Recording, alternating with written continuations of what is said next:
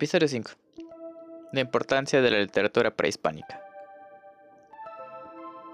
Antes de 1521, momento en el cual la gran Tenochtitlan cayó ante los conquistadores españoles, existieron diversas culturas originarias de Mesoamérica, una región apta para la agricultura y por ende para el desarrollo de varias civilizaciones dispersas a lo largo del territorio que actualmente comprende desde el centro de México hasta América Central e incluso parte de América del Sur.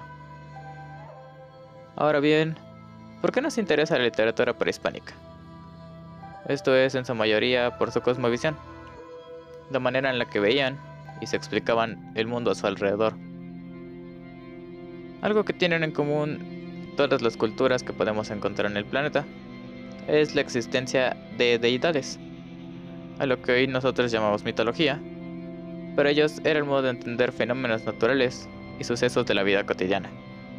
Por ejemplo, tenemos a Tlaloc, que para los aztecas es el dios del agua, a quien se le realizaban sacrificios con el fin de obtener lluvia para la próxima temporada de siembra. A Quetzalcoatl, quien es el dios creador y antecesor de Tlaloc. A Huitzilopochtli, el dios sol, quien guió a los mexicas hacia su nuevo hogar en el lago de, Texcoco. Coatlicue, la diosa de la fertilidad, a cargo tanto de la vida como de la muerte, la madre de los dioses, representada con una falda de serpientes. Entre otros tantos dioses del panteón azteca y de otras culturas mesoamericanas. Lo que hoy conocemos acerca de la época prehispánica es gracias a escritos y grabados que han sido traducidos e interpretados al castellano, y más adelante al español moderno. Esto tiene consecuencias, claro.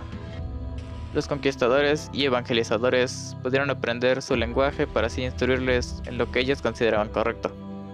Pero al mismo tiempo, las traducciones de los textos perdieron la esencia original, ya que en ciertas lenguas o idiomas existen conceptos que no pueden ser traducidos, sin que se pierda el significado de esa palabra. Incluso si se referían a un dios en específico, pudo haber sido sustituido por el dios cristiano o católico que todos conocemos.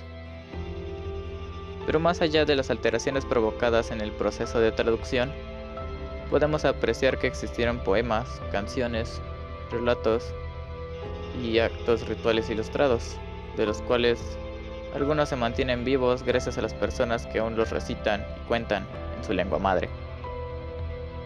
Y a pesar de que la religión católica es muy fuerte en toda Latinoamérica, incluso si se profesa otra religión, o ninguna en particular, o si se está en contra de la misma, no es malo observar a esos dioses antiguos y apreciar el pasado con el cual nuestros ancestros decían, esto es lo que yo conozco y es mi vida. Nuestros dioses nos dan y nos quitan, pero esa, esa es su voluntad. No nos oponemos a ellos, los adoramos y les pedimos auxilio cuando es necesario. Si a cambio quieran nuestras vidas, se las daremos sin dudar. Esto es lo que yo conozco y es mi vida.